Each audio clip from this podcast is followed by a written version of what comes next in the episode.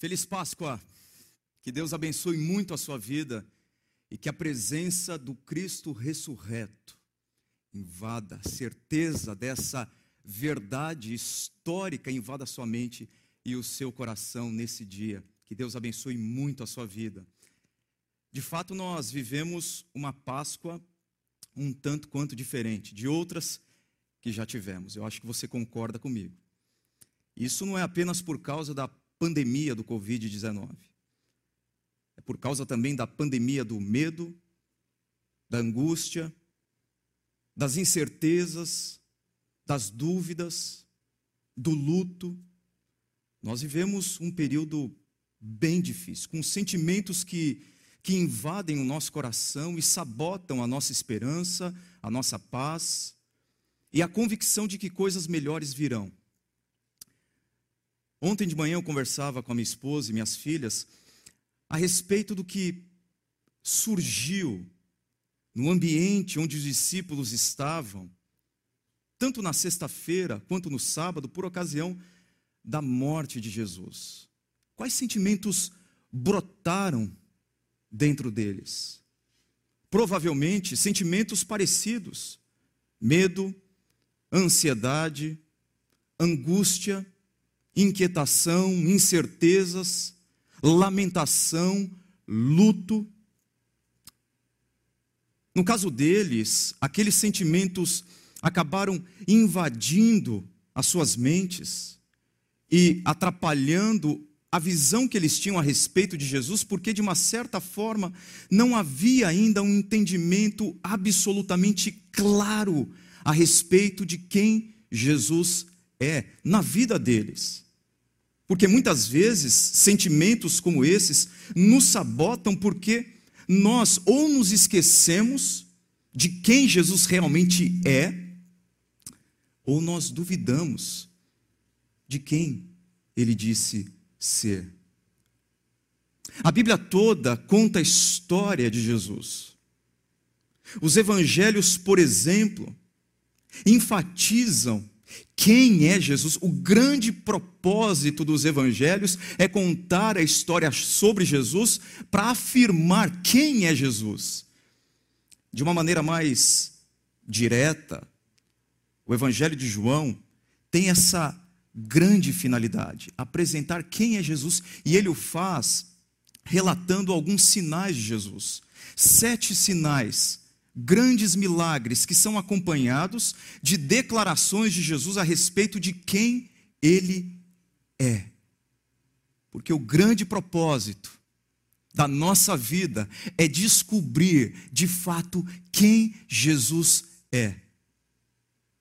O último desses sinais e a última grande declaração de Jesus a respeito dele mesmo se dá lá no Evangelho de João, no capítulo 11. Uma história que traz sofrimento, esperança, morte e ressurreição. É uma história que nessa Páscoa, diferente, complicada, talvez você nunca tenha vivido uma Páscoa como essa. Você vai, a partir dessa história, se afastar de dois opostos ácidos para a mente e para o coração, para a alma, que é do triunfalismo barato e do derrotismo cético. Capítulo 11 do Evangelho de João começa dizendo: Havia um homem chamado Lázaro. Ele era de Betânia, do povoado de Maria e de sua irmã Marta. E aconteceu que Lázaro ficou doente. Lázaro ficou doente. Maria, sua irmã, era a mesma que derramara perfume sobre o Senhor e lhe enxugara os pés com os cabelos.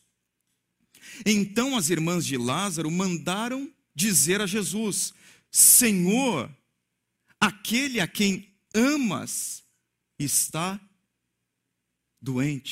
Senhor, aquele a quem amas está doente. Olha a declaração que a Bíblia faz. a respeito de Lázaro. A gente teve um probleminha aqui na transmissão, mas eu vou continuar.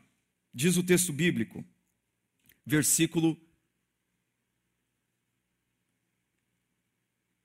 5.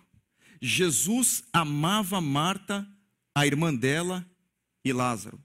Olha só, Jesus amava Marta, a irmã dela e Lázaro. Note que a informação da doença de Lázaro vem acompanhada da afirmação do amor de Jesus por aquela família.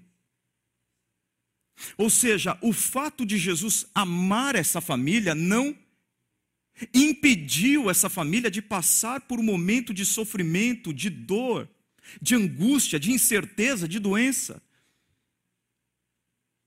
Conquanto Jesus amasse a Lázaro, ele não livrou Lázaro do sofrimento, assim como Jesus ama você e não impede a sua dor. Quem Jesus ama também fica doente. Quem Jesus ama também passa por crises financeiras. Quem Jesus ama também vê o valor da empresa cair. Quem Jesus ama também enfrenta problemas de relacionamento. Quem Jesus ama também tem depressão. Quem Jesus ama também fica angustiado. Quem Jesus ama também perde as expectativas. Quem Jesus ama também sofre. Jesus amava essa família, no entanto, Jesus não impediu essa família de sofrer, de chorar. O texto é bem claro em relação a isso. As pessoas que Jesus ama não são atendidas do jeito e na hora que elas querem. Eu acredito que a expectativa de Marta e Maria era que tão logo Jesus recebesse a informação da doença de Lázaro, ele largaria tudo o que ele estava fazendo e correria na direção da aldeia de Betânia para socorrer o seu amigo. Essa era a grande expectativa delas. Assim como às vezes é a nossa expectativa. As coisas fugiram do nosso controle, nós não sabemos mais o que fazer, a crise se instalou e nós pedimos e clamamos e esperamos que Jesus venha na nossa direção, nos socorrer do nosso jeito e na nossa hora. No entanto, diz o texto bíblico, quando ouviu falar que Lázaro estava doente, ficou mais dois dias onde estava. Uau! Jesus fica sabendo da doença do seu amigo. Jesus é informado que a situação é grave. No entanto, ele, na leitura humana, se atrasa ou demora para socorrer o seu amigo. Eu acredito que a nova versão internacional da Bíblia não fez, não escolheu aqui a melhor palavra, a melhor tradução. Porque essa expressão aqui, no entanto, no original, ela é amplamente traduzida no Novo Testamento como então ou por isso. O que muda completamente o sentido dessa dessa afirmação. Completamente. É mais chocante. É mais pesado é mais impactante, é mais radical o que Jesus faz aqui. Então eu trago aqui uma, uma tradução um pouco mais livre, que para mim é ainda mais fiel ao que o texto quis dizer. Quando ouviu falar que Lázaro estava doente, olha só como muda. Então, ou por isso ficou mais dois dias onde ele estava. Você percebe? A escolha de Jesus. Jesus ouve que Lázaro está doente. E por causa da doença de Lázaro, por causa da iminência da morte de Lázaro, ele faz a opção por esperar. Por isso ele espera. Aparentemente é um absurdo como que Jesus sabe que eu estou passando uma crise tremenda, como que Jesus me vê, me enxerga no meu limite, eu estou esgotado, eu não aguento mais, eu estou a ponto de morrer, física, emocional e espiritualmente, e ele não vem em minha direção. Por quê? Porque somos levados a pensar, muitas vezes, que Jesus demora, mas ele me ama. Não é assim? Jesus demora, mas ele me ama. Agora, de acordo com o texto bíblico, nessa história maravilhosa, o correto é: Jesus demora porque ele me ama. Jesus demora porque ele me ama. É o que o texto está dizendo.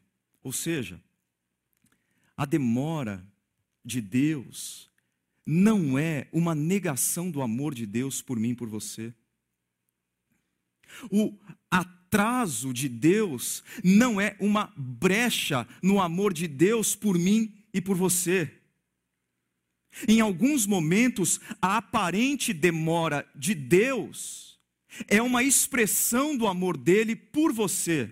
Em outras palavras, Jesus demonstra o amor dele pela sua vida, demorando em atender você do jeito e na hora em que você quer. É o que o texto nos ensina. Agora, qual a explicação para isso? Qual a explicação para essa demora intencional de Jesus, deliberada de Jesus? Ele simplesmente decide não ir até o seu amigo que estava sofrendo. Ele deliberadamente escolhe não partir na direção de Betânia. Ele escolhe não atender Lázaro antes que Lázaro morra.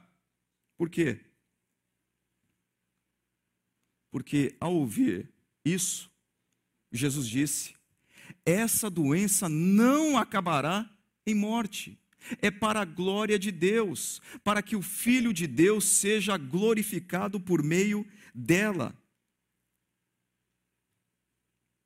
Jesus espera para agir, porque ele tem um propósito maior para a vida de quem ele ama. O que às vezes eu chamo de atraso ou de demora, Jesus chama de propósito olhar para a minha vida episodicamente, me impede de observar e de contemplar a história que Jesus está escrevendo, para mim e para você. Porque enquanto Marta e Maria estão focadas no episódio, na doença de Lázaro, na, na, crise, na pandemia, existe uma história maior sendo escrita.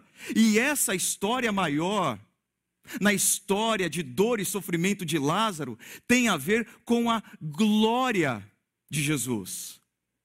Glória, que é uma expressão muito comum no Evangelho de João, nenhum escrito do Novo Testamento menciona tanto a palavra glória com os seus derivados como o Evangelho de João. Agora, para entender o significado de glória na perspectiva de João, é importante rapidamente lembrar o significado de glória no Antigo Testamento, que é toda a base do Evangelho de João. A palavra glória no Antigo Testamento é kavod, que pode ser traduzida como honra, reputação e caráter. Ou seja, glorificar o Filho de Deus é reconhecer o caráter, a reputação desse Senhor. É reconhecer quem Ele é. Ou seja, Jesus está agindo nessa história, demorando em atender as suas amigas e o seu grande amigo, porque ele tem uma missão maior no meio de toda essa bagunça, no meio de toda essa dor. Qual a missão maior de Jesus? Mostrar para todas as pessoas quem ele é. Quem ele é. Ou seja, Jesus usa o sofrimento como matéria-prima da sua glória. Esse é o maior compromisso de Jesus É o compromisso que ele tem com a sua glória, com a glória do Pai. Então, tudo que ele faz, tudo que ele permite, a maneira como ele age, tem como finalidade a manifestação da sua glória nessa história. Então lhes disse claramente: Lázaro morreu, e para o bem de vocês estou, o que, que ele diz? Contente. Hum? Contente. E para o bem de vocês estou contente por não ter estado lá, para que vocês creiam. Para que vocês creiam. Mas vamos até Ele. Jesus está contente porque ele sabe que no meio desse deserto, no meio dessa adversidade, no meio dessas incertezas, no meio dessas aflições, ele vai manifestar o poder dele, e em manifestando o poder dele, pessoas crerão nele, porque o maior contentamento de Jesus é que pessoas o glorifiquem, o reconhecendo como grande eu sou. Esse é o projeto maior de Deus. Quando Deus matricula a gente, na universidade das aflições, Ele deseja despertar em nós a realidade de quem Jesus é. Agora, o que, que isso tem a ver com o amor dele por mim e por você? Esse é o ponto. Porque o texto diz que Jesus amava Lázaro e deixou Lázaro sofrer. Jesus amava aquela família, no entanto, não impediu o sofrimento daquela família. Mas a finalidade de Jesus no meio de tudo isso é que o nome dele seja glorificado. Como compatibilizar o amor que Deus tem por você com os seus sofrimentos e o propósito dele de nos seus sofrimentos manifestar a glória dele tem tudo a ver. Porque a partir do momento que nós vivemos uma vida centrada nele, a partir do momento que nós reconhecemos o caráter dele, a reputação dele, nós reconhecemos quem ele é e rendemos a nossa vida a ele, nós somos verdadeiramente libertos. E conseguimos responder a essa pergunta tão difícil: como amor de Deus por mim se revela a partir de experiências tão ruins? É o nosso dilema. Como que o amor dele por mim e o objetivo dele de ser glorificado no meio das minhas aflições estão compatíveis com aquilo que eu tenho vivido, com aquilo que eu tenho passado, com essa Páscoa tão difícil que eu tenho enfrentado. Ora, o amor de Deus se revela por mim a partir de experiências ruins, libertando-me da ansiedade. Você pode dizer, você está louco. Porque esse é o momento em que eu me encontro mais ansioso e mais ansiosa. Mas há uma oportunidade para você nesse momento. Independentemente do que seja, o assodamento das relações familiares, as dificuldades financeiras, os problemas na empresa, você tem duas escolhas. Ou você vai ser engolido pelas suas dificuldades e vai se tornar uma pessoa ainda mais ansiosa, ou você vai se libertar da sua ansiedade, porque em grande medida a ansiedade tem a ver com a nossa tentativa de controlar situações da nossa vida, que nós, num determinado momento, percebemos que são incontroláveis e inadministráveis. Agora, quando chega a aflição, quando chega a crise, quando chega o problema financeiro, quando chega a doença, entre outras coisas, nós somos quase que convidados por Deus a nos libertarmos da ilusão que nós temos de que nós podemos controlar a nossa vida, de que a nossa vida está sob o nosso comando. É Deus nos convidando a descansar nele e não na nossa capacidade, e não nos nossos recursos humanos, e não nos nossos recursos financeiros, e não nos nossos recursos tecnológicos. Mas o amor dele por mim se expressa a partir de experiências ruins, demolindo os ídolos do meu coração. Talvez essa seja a grande oportunidade de Deus expor os falsos deuses que eu construí dentro de mim, de modo a destruí-los. A grande oportunidade. porque nós estamos percebendo que os grandes ídolos do mundo contemporâneo, o poder político ideológico, o poder financeiro, o poder científico, o poder tecnológico, seja qual poder for, esses poderes estão ruindo, são deuses com pés de barro, são ídolos falsos. Todas as grandes potências mundiais estão curvadas, estão de joelhos diante de um inimigo invisível e microscópico. Esse é o momento em que os grandes ídolos do mundo contemporâneo ruíram.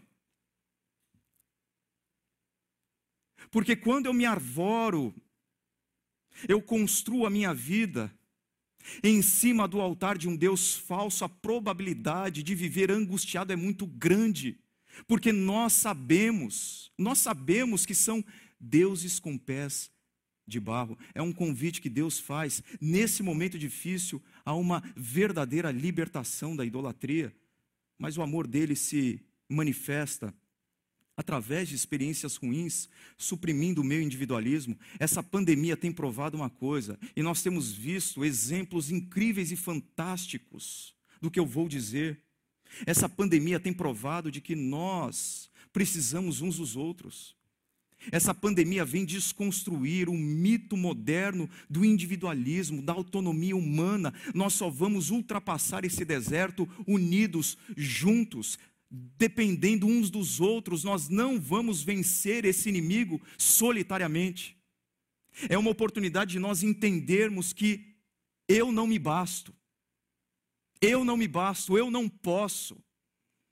Toda aquela conversa de que você pode, você é capaz, você consegue, você é o cara, você não depende de ninguém, são afirmações que, num momento como esse, são absolutamente desconstruídas mas o amor de Deus se expressa por mim através de experiências ruins, negando a minha autossuficiência. Meu amigo, minha amiga, talvez em nenhum momento da nossa história recente nós fomos tão impactados ou tão conscientizados da realidade de quem somos como esse momento esse isolamento social, essa pandemia, tudo isso que tem acontecido, tem trazido duas certezas para a humanidade. Ela é frágil e transitória. Ela é frágil e transitória. Ela é frágil e transitória. Nós não somos autossuficientes. Nós somos frágeis e transitórios. Somos pequenos. Pequenos. Mas também o amor de Deus se expressa a partir de experiências ruins, nutrindo no meu coração gratidão, por incrível que pareça. Por incrível que pareça. Porque esse é um momento mais propício para reclamação como nenhum outro momento. Porque as coisas não estão acontecendo do jeito que nós gostaríamos. No entanto, essa é uma oportunidade de nutrir no coração gratidão, porque quando nós perdemos algumas coisas, nós passamos a valorizá-las como nunca antes. Pense você, quantas vezes você reclamou da sua rotina, da sua rotina de trabalho, da sua rotina acadêmica, da sua rotina familiar. Mas a gente percebe que a rotina não é uma maldição, mas a rotina é uma grande bênção a partir do momento que a rotina é quebrada. Quando a rotina é quebrada, nós sentimos falta daquela rotina, porque a rotina é uma bênção. Nós geralmente passamos a dar valor para coisas que nós perdemos. Eu ouvi uma história que eu espero ser verdadeira, não sei se é, mas eu reproduzo aqui.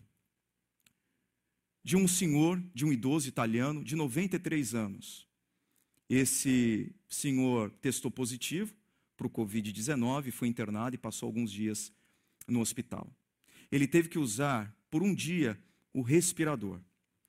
E por conta desse, dessa utilização de apenas um dia, ele teve que desembolsar aí um valor de 500 euros. No momento em que ele saiu do hospital, ele junto com a família dele foi pagar esse valor e começou a chorar, chorar copiosamente.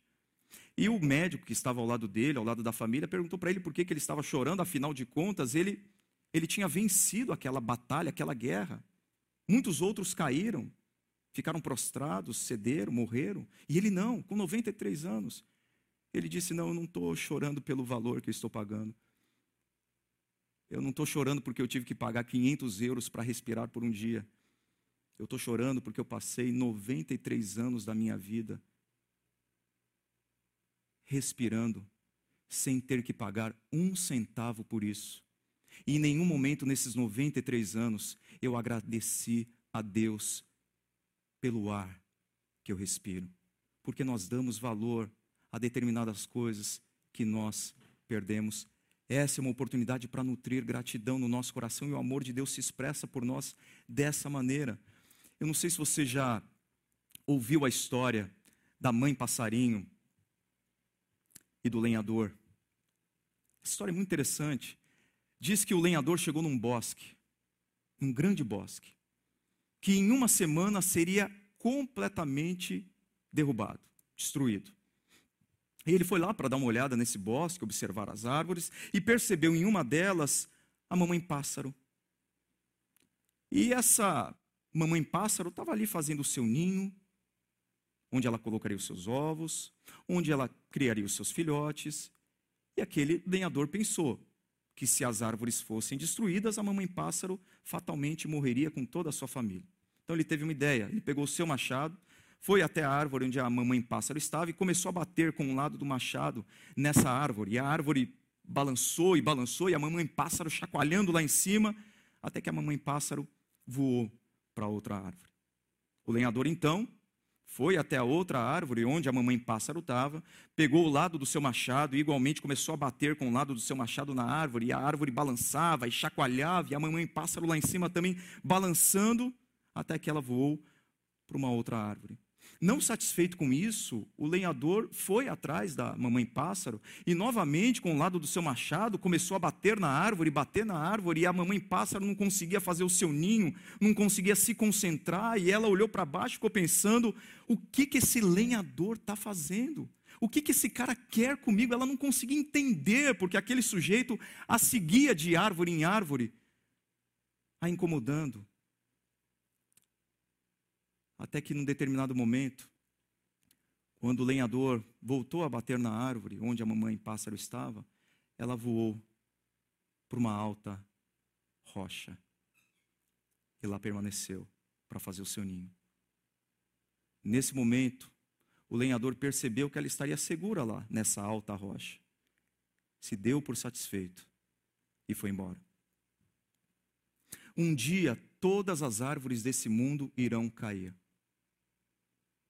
a sua reputação, talvez, o seu dinheiro, talvez, as suas conquistas, a sua relevância, a sua beleza, o seu vigor, algumas coisas que você pode fazer. Um dia todas as árvores desse mundo cairão. E quando a decepção chegar, não voe para outra árvore, não substitua uma árvore por outra, voe para a alta rocha, voe para Jesus, que é o nosso fundamento.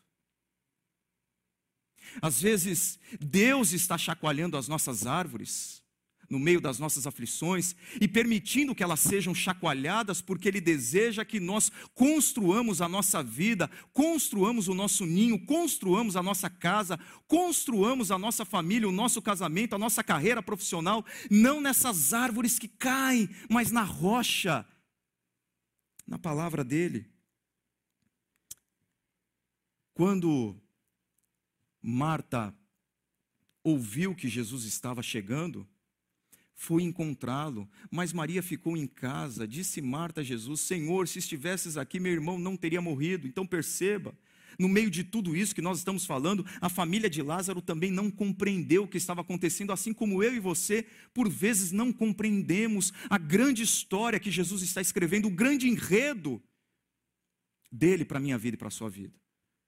Meu irmão não teria morrido, e esse era o bate-papo delas. Chegando ao lugar onde Jesus estava e vendo, Maria prostrou-se aos pés e disse: Senhor, se estivesses aqui, meu irmão não teria morrido. Elas estão com o coração dilacerado, destruído, elas estão com a, com a mente delas esmagada, esmagada pela demora de Jesus, elas não conseguem perceber, elas não conseguem conceber o que Jesus está fazendo, porque afinal Jesus está demorando.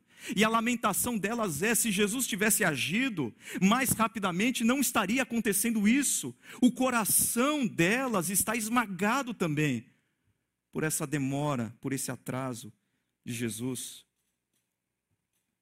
Pode ser que você esteja assim hoje também. Mas olha o que que Marta diz: Mas sei que mesmo agora Deus te dará tudo o que pedires. Disse-lhe Jesus: O sermão vai ressuscitar. O sermão vai ressuscitar. Marta respondeu: Eu sei que ele vai ressuscitar na ressurreição, no último dia. Ela tem uma boa teologia, ela tem uma boa escatologia. Para Marta, de fato, o irmão dela, num futuro distante, irá ressuscitar. O corpo dele irá ressuscitar quando Jesus Cristo voltar. Quando nós ouvimos essa palavra ressurreição, logo vem à nossa mente, ao nosso coração, essa mesma certeza que lá num futuro distante o nosso corpo vai ressuscitar. Mas então Jesus faz a declaração mais absolutamente fantástica de todas as afirmações que ele fez a respeito de si mesmo. Disse-lhe Jesus: eu sou a ressurreição e a vida. Aquele que crê em mim, ainda que morra, viverá. E quem vive e crê em mim não morrerá eternamente. Você crê nisso. A ressurreição não é um evento distante. Diz aqui, eu sou a ressurreição e a vida. A ressurreição é mais que um evento distante. A ressurreição é uma pessoa, e o nome dessa pessoa é Jesus. A ressurreição também não é um evento futuro, lá na frente, quando Jesus retornar. A ressurreição é uma certeza presente que emerge da presença de Jesus. Quando Jesus está presente, coisas extraordinárias acontecem, porque Ele é a ressurreição e a vida. Ele é a ressurreição e a vida. Até aqui, Parece que essa conversa é um tanto quanto fria, um tanto quanto insensível. Parece que Jesus está olhando para aquela situação e simplesmente preocupado em manifestar a sua glória, em manifestar o seu poder, de modo que as pessoas olhem para aquilo que ele vai fazer e creiam na pessoa dele, sem qualquer empatia, sem qualquer conexão com o sofrimento e com a dor daquela família. Mas não é isso que acontece, porque o texto continua. Ao ver chorando Maria e os judeus que a acompanhavam, Jesus agitou-se no espírito e perturbou-se. Essas duas expressões aqui significam compaixão e tristeza, mas também ira e indignação. Compaixão e tristeza, ira e indignação. Agitou-se no espírito e perturbou-se. Jesus está triste, compadecido, porém indignado, irado. Por qual razão? Porque o mundo não é, na visão de Jesus, o que ele deveria ser. Porque Jesus está testemunhando os estragos causados pelo pecado na humanidade. Jesus está vendo o que a morte, que é consequência da rebelião humana, causou na vida daqueles a quem ele ama. Por isso, Jesus está triste, mas também irado e indignado. Jesus está dizendo com essas expressões que o pecado e a morte não são bem-vindos no mundo que ele criou. Nós não podemos nos acostumar com a morte ou com os estragos gerados e causados pelo pecado, porque Jesus se entristece e fica profundamente indignado diante da morte.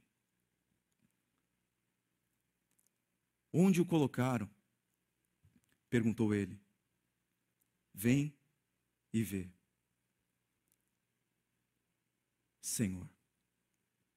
Responderam eles. Jesus chorou. Jesus chorou. E a palavra aqui é: Jesus explodiu em lágrimas. O choro de Jesus foi público, foi notório. Todas as pessoas ao redor, todas as pessoas ao redor, viram que Jesus estava chorando porque o choro foi público e notório. Hum, que mistério. Você concorda comigo? Que mistério. Nós temos aqui a face do Deus Todo-Poderoso, o rosto do Deus Todo-Poderoso, mas com os olhos inchados e a sua face molhada por lágrimas de compaixão. Somos como poeiras comparados ao Deus eterno. Mas o Deus eterno, quando olha para você e vê sofrimento na sua vida, na sua família, no seu casamento, nos seus negócios, ele se compadece, ele sofre junto com você. Porque Jesus não repreende o choro, ele acolhe o sofrimento e lamenta junto com você. Alguns cristãos não gostam, ou melhor, alguns cristãos gostam de pensar em Deus como um ser superior, estático, sem afeições e não afetado pelo sofrimento humano. Porque para eles isso significa a soberania de Deus. Deus soberano é aquele Deus estático, sem afeições e sem ser afetado pelo sofrimento humano, porque qualquer tipo de sofrimento em Deus, de tristeza em Deus, de choro em Deus, é sinal de fraqueza e não é. Nós estamos diante do Deus da história, do grande eu sou, chorando diante do sofrimento humano, diante dos estragos causados pelo pecado. Por isso que eu concordo com John Stott, um teólogo anglicano, que certa vez fez essa pergunta retórica, fantástica. No mundo real da dor, como adorar a um Deus que fosse imune a ela? Hum. Jesus, outra vez profundamente comovido, foi até o sepulcro. Era uma gruta com uma pedra colocada à entrada. Preste atenção. Profundamente comovido literalmente, vai te assustar, mas literalmente é bufar como um cavalo. Os poetas gregos usavam essa expressão para falarem de cavalos de guerra furiosos que dilatavam as suas narinas, que erguiam as suas patas, se preparando para entrar no campo de batalha. Jesus está diante do sepulcro de Lázaro com as suas narinas dilatadas, irado diante da realidade da morte, com os seus punhos cerrados e preparados para enfrentar aquela que é a nossa grande e última inimiga. Estamos diante de uma batalha aqui, uma batalha cósmica.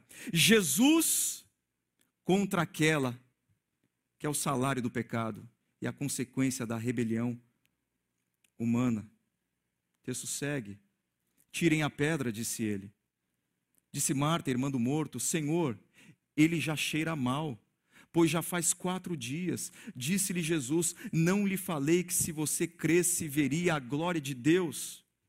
Primeiro, tirem a pedra. E Jesus poderia tirá-la. Ele pode ressuscitar Lázaro. Ele não pode tirar uma pedra, mas de alguma maneira, Jesus quer que aquelas pessoas participem do que ele está prestes a fazer. pastor Ricardo Agreste tem trazido isso muito para a comunidade. O extraordinário de Deus acontecendo através, por meio, pela instrumentalidade do ordinário que nós podemos fazer. A obediência precedendo o milagre. Jesus está pronto para tirar Lázaro daquela sepultura, mas ele pede para que as pessoas tirem a pedra e participem do que ele está prestes a realizar. Já faz quatro dias, Senhor. Essa quantidade de tempo é muito importante. Porque existia um mito judaico naquele período de que quando alguém morria, o espírito dessa pessoa ficava pairando ao redor do corpo durante três dias. Então havia ali uma possibilidade remota do espírito voltar ao corpo e essa pessoa reviver. Talvez seja por isso que Jesus tenha se demorado tanto para socorrer Lázaro, porque se ele chegasse um pouco antes, as coisas não teriam sido tão espetaculares como elas foram. Então Jesus espera, mas fato é que não existe tarde demais para Jesus. Não existe nenhuma situação que para Jesus seja irreversível, nenhum problema para Jesus que seja insolúvel, não existe nada que pode obstacular o poder daquele que criou o universo com a palavra da sua boca. Tirem a pedra, mas já faz quatro dias, tirem a pedra, obedeçam e creiam, porque não basta apenas fazer o ordinário. A nossa missão é fazer o ordinário, é construir casas, é plantar vinhas, é fazer com que a nossa vida continue, continue, apesar dessa escuridão que a gente está vivendo. É continuar fazendo aquilo que nós podemos fazer e crendo. E crendo que aquilo que nós não podemos fazer, Deus faz. Nós não podemos tirar o morto da sepultura de modo a ressuscitá-lo, mas nós podemos tirar a pedra. Então nós vamos tirar a pedra e crer e confiar que Deus pode tirar o morto daquela sepultura vivo e restaurado. Depois de dizer isso, Jesus bradou em alta voz. Olha só que interessante. Jesus bradou em alta voz. É redundante, porque a palavra bradou já é grito em alta voz. Então Jesus gritou com alta voz. É isso aí. É o que o texto está dizendo. Jesus gritou, mas gritou muito alto: Lázaro, venha para fora, Lázaro. Eu acredito que Jesus quis, nesse momento, que todo o universo, terra e céu, ouvisse ouvissem a mesma voz que um dia criou todas as coisas, que dispensou o poder que criou o mundo, terra, céu, mundo material e imaterial, anjos e demônios, todos ouvindo o brado de vitória de Jesus sobre a morte. Lázaro, venha para fora.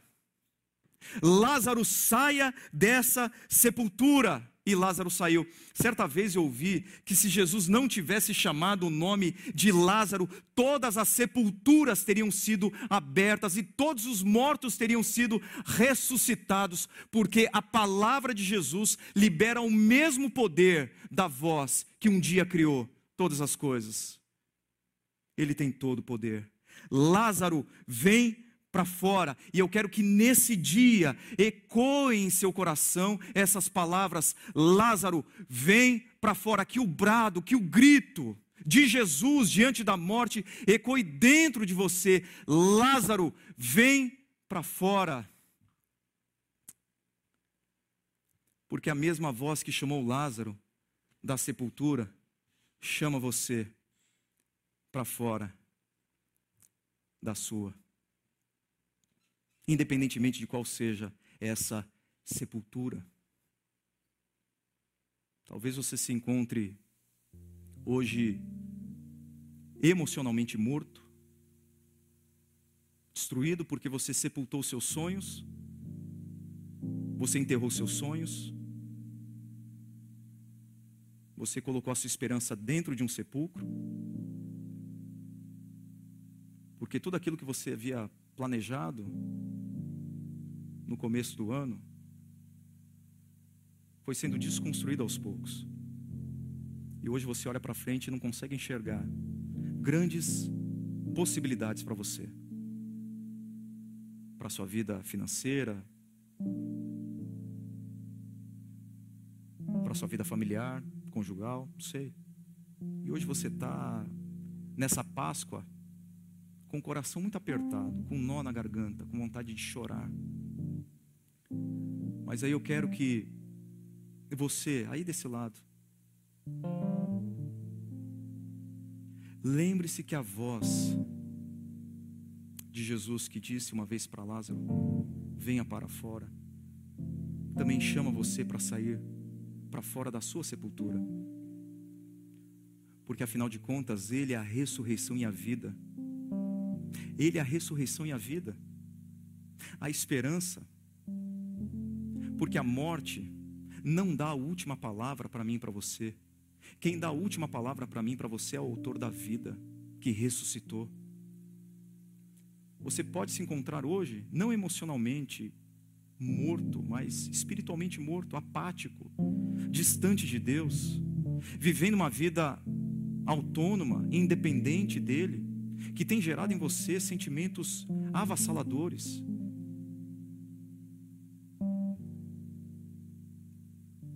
Talvez você que nos acompanha nesse momento sente que você está carregado de culpa, espiritualmente falido e morto. Mas Jesus disse: Eu sou a ressurreição e a vida.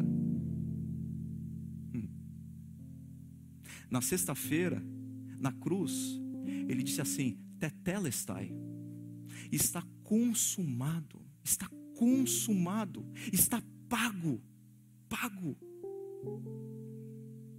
Você não precisa carregar mais as culpas, os pecados gerados por uma vida distante de Deus, porque essa distância acabou.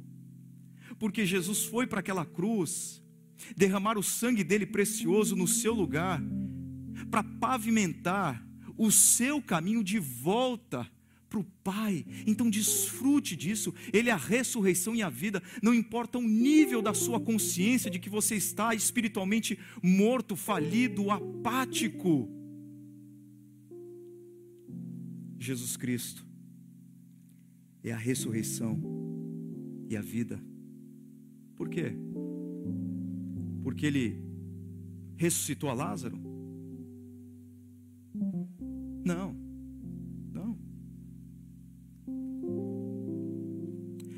Esse episódio foi apenas o prelúdio da vitória de Jesus sobre essa nossa grande inimiga, sobre a morte. Foi apenas um prelúdio. Porque Lázaro voltou a entrar numa sepultura. Lázaro morreu. Lázaro não viveu para sempre. Então ele pode tirar você de dentro da sepultura que for, porque um dia ele foi colocado dentro de uma sepultura e permaneceu dentro dessa sepultura por três dias dias de escuridão, dias de incerteza, dias de medo, dias de pavor, dias de lamentação. Mas aí, ao terceiro dia, num domingo como esse, Jesus Cristo literalmente venceu a morte, Jesus Cristo ressuscitou. Jesus ressuscitou. É o que nós celebramos nessa manhã, que a morte não pôde detê-lo, a escuridão não pôde apagá-lo, o inferno não pôde vencê-lo. Jesus Cristo está vivo e reina eternamente. Essa é a boa nova do evangelho. Que Jesus foi para a cruz para reconciliar o mundo com Deus. E ao terceiro dia, em que ele estava na sepultura, ele ressuscitou, e ao ressuscitar, ele deu início a uma nova criação, a uma nova era de redenção cósmica, e ele já escreveu o último capítulo da história, na qual ele virá para consumar o reino de paz, de alegria, de justiça. Quais são as suas atitudes diante disso? Se Jesus realmente ressuscitou, se Ele está vivo, se Ele reina, se a ressurreição de Cristo é história de fato, a gente tem apenas três opções, como já disse C.S. Lewis: ou Jesus foi um lunático, ou Jesus foi um mentiroso, ou Jesus é quem ele diz ser. E se Ele é a ressurreição e a vida, eu preciso render a minha vida a Ele e ser por Ele completamente transformado. Porque se Ele é a ressurreição e a vida, coisas extraordinárias acontecem na vida daqueles que se curvam diante do grande eu sou. Mas esse é um convite para missão também. Esse é um convite para missão. A ressurreição evoca em nós o desejo de levar essa grande notícia a todas as pessoas. Foi o que ele pediu para mim e para você fazermos. Vão, vão e façam discípulos de todas as nações, de todas as pessoas. Se Jesus Cristo está vivo, se Ele reina, nós precisamos contar essa história para todas as pessoas. Mas tem um fator importante: nós só seremos ouvidos por elas se nós, na história, na cidade onde nós estamos, sinalizarmos com toda a densidade possível as marcas do reino de Jesus Cristo, do reino de generosidade, de respeito, de amor, de verdade, de amizade, de altruísmo essa é a missão da igreja. Quando Jesus ressuscita, ele ascende aos céus e derrama sobre os seus discípulos o Espírito Santo, para que, empoderados por esse Espírito Santo, a igreja, discípulos e discípulas de Jesus, tenham condições de proclamarem essa mensagem que ele vive com as suas bocas, mas encarnarem essa mensagem de que ele vive com as suas vidas que as pessoas vejam que Cristo é vivo, não simplesmente a partir do que nós falamos, que as pessoas vejam que Cristo é vivo, à medida que elas enxergarem o que nós fazemos. Até que um dia nós estaremos nesse reino, onde não vai existir pandemia, crise financeira, desemprego, luto, lamentação, sofrimento, doença e nem a morte. Talvez chegou o momento de nós resgatarmos no vocabulário evangélico brasileiro um termo aramaico, bem curtinho, que é trazido no Novo Testamento. Maranata. Maranata. Ora vem, Senhor Jesus.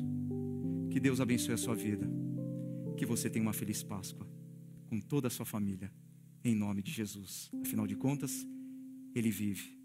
Aleluia.